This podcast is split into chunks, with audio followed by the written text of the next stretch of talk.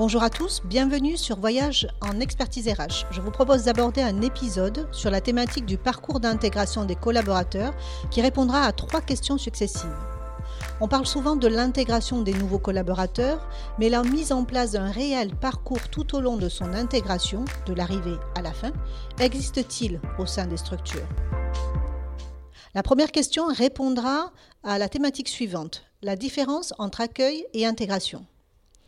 Il est tout d'abord important de distinguer la différence entre accueil et intégration, car souvent on pense intégrer le collaborateur, alors qu'en réalité on a mis en place des actions pour l'accueillir.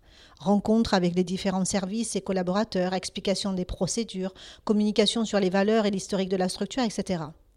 L'intégration implique une notion essentielle qui est le sentiment d'avoir sa place dans la structure. Et il ne suffit pas d'avoir une fiche de poste détaillée et une fonction déterminée avec les moyens mis à sa disposition pour se sentir intégré dans la structure.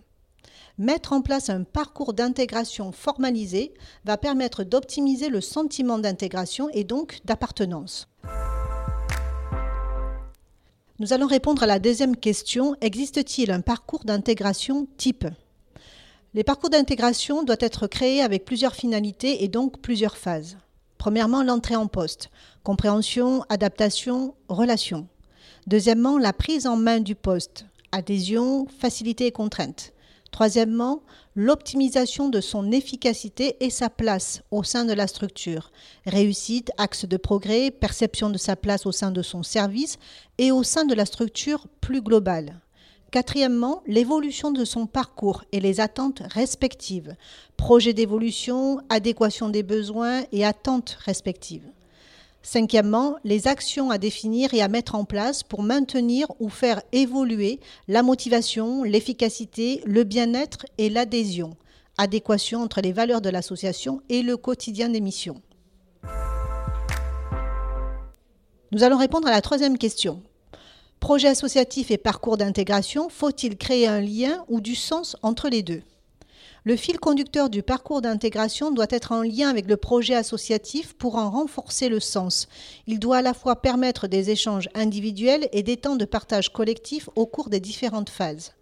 Mettre en place un parcours d'intégration propre à chaque structure permet de créer, maintenir et faire évoluer le sens donné à son engagement au sein d'une structure de l'ESS. Il permet de créer davantage d'adhésion au projet associatif et dans sa mise en œuvre au quotidien, de ne pas oublier le sens et le cœur de l'intervention de la structure et des collaborateurs. On entend parfois que le quotidien, Urgence, impératif, environnement externe, conflit et tensions en interne, manque de moyens ou de ressources nous fait oublier la manière dont on souhaite rendre effectif le projet associatif ou d'avoir le sentiment de ne pas pouvoir le mener tel qu'on l'avait défini. Nous venons de terminer le thème sur le parcours d'intégration des collaborateurs et je vous invite à nous rejoindre pour aborder la prochaine thématique concernant les échanges et analyses de pratiques au sein des structures, finalité et efficacité.